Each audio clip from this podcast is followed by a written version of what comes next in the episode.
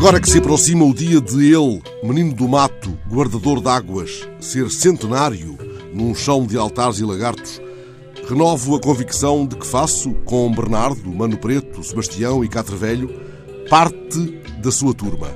No breve interim, quando saio do carro e caminho por dentro do escuro ao encontro da torre alta, aspiro já a ser quase árvore, como o Bernardo, aquele que guardava no baú um abridor de amanhecer.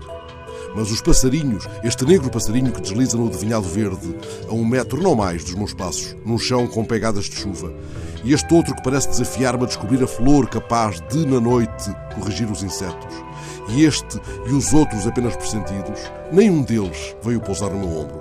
Como conseguiria Bernardo? Bernardo conseguia quase tudo, inclusive infantilizar formigas.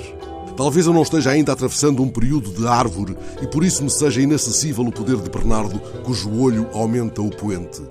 Foi o caso, talvez, esta madrugada. Acreditei que poderia colher do negrume as adormecidas palavras de ave para escrever. Mas, por certo, o meu olhar não trazia o silêncio de chão que acamasse palavras na página. A página de onde vos confesso o desejo de falar com pedras, de falar com nada. Arte maior de Bernardo, Parece uma porta só de luz, demasiado brilhante, a tal ponto que duvido se será ela a irmã da luz empoçada em avencas a que se refere o guardador de águas.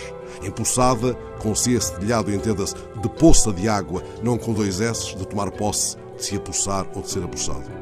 Esta luz tão forte da página no ecrã não facilita que eu deixe uma árvore me amanhecer, e Sebastião nunca mais chega com o seu martelo de pregar água na parede. Manuel, o menino do mato quase centenário, foi, entretanto, para o mais fundo da luz forte que segue a página de onde vos confesso minha inútil incapacidade de botar comportamento nas palavras. Não fora a tamanha saudade, meu desconsolo talvez me condenasse, entretanto, a obedecer com desmesurada tristeza às regras gramaticais. Conversaremos, é certo, com mais cisco e fulgurâncias no dia de seu centenário, Manuel.